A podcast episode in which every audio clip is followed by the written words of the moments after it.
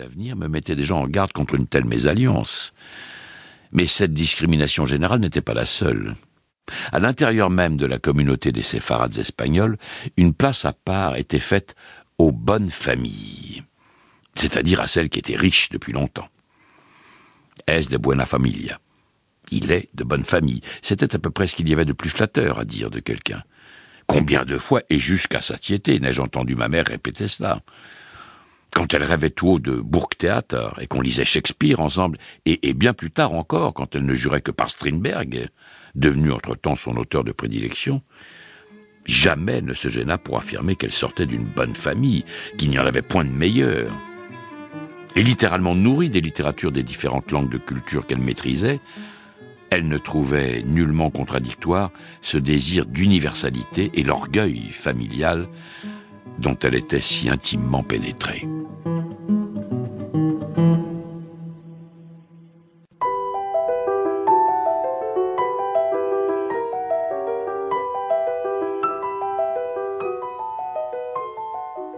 Entre eux, mes parents parlaient allemand, et j'étais censé ne pas comprendre ce qu'ils se disaient. Quand ils s'adressaient à nous autres, les enfants, voire euh, aux gens de la famille ou aux amis, ils s'exprimaient en espagnol.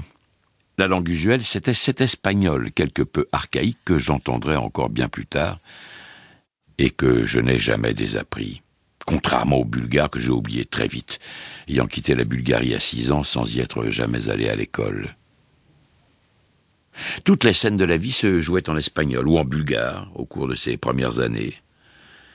Elles se traduiraient d'elles-mêmes en allemand plus tard.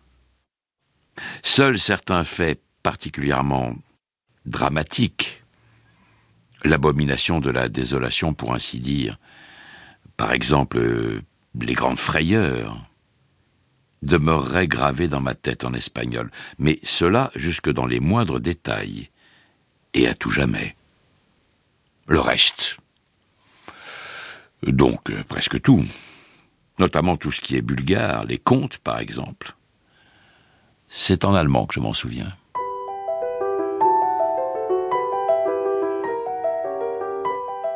Je serais bien incapable de dire comment cela s'est passé exactement. Je, ne sais pas à quel moment, à quelle occasion, ceci ou cela s'est traduit. Je n'ai jamais voulu explorer la question, craignant peut-être de détruire par une investigation méthodique et strictement réglée, ce qu'il y a de plus précieux dans mon souvenir. Il est une chose cependant que je puis dire avec certitude. Les événements remontant à ces années-là ont conservé toute leur force, toute leur fraîcheur dans mon esprit. Je m'en suis nourri pendant plus de soixante années. Et cependant, ils sont liés dans leur grande majorité à des mots que je ne connaissais pas à l'époque. Ces mots me viennent aujourd'hui tout naturellement. Je n'ai absolument pas l'impression de, de changer ou de déformer quoi que ce soit. Ce n'est pas comme la traduction d'une œuvre littéraire d'une langue dans une autre. C'est une traduction qui s'est opérée toute seule, dans l'inconscient. Et j'espère qu'on me pardonnera d'user encore, en cette seule et unique occasion, d'un mot qui ne veut littéralement plus rien dire à force d'avoir trop servi, d'un mot que je fuis généralement, comme la peste.